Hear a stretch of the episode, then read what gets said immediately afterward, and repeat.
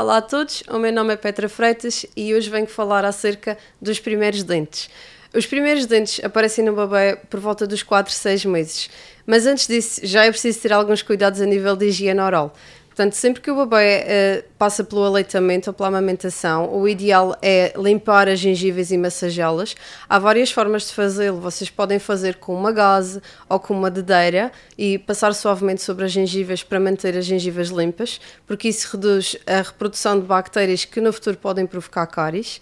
Uh, e depois, quando aparecem os primeiros dentes aí, vocês já podem começar a utilizar uma escova apropriada para a idade para escovar esses dentinhos. A quantidade de pasta que vão usar é muito pequeninha, é do tamanho de um grãozinho de arroz e a pasta pode ficar com uma concentração de flúor entre 500 a 1000 ppm de flúor, independentemente da marca. Uh, depois, uh, com o passar do tempo, têm que pensar em marcar uma consulta de medicina dentária para avaliar se o crescimento está bem ou não.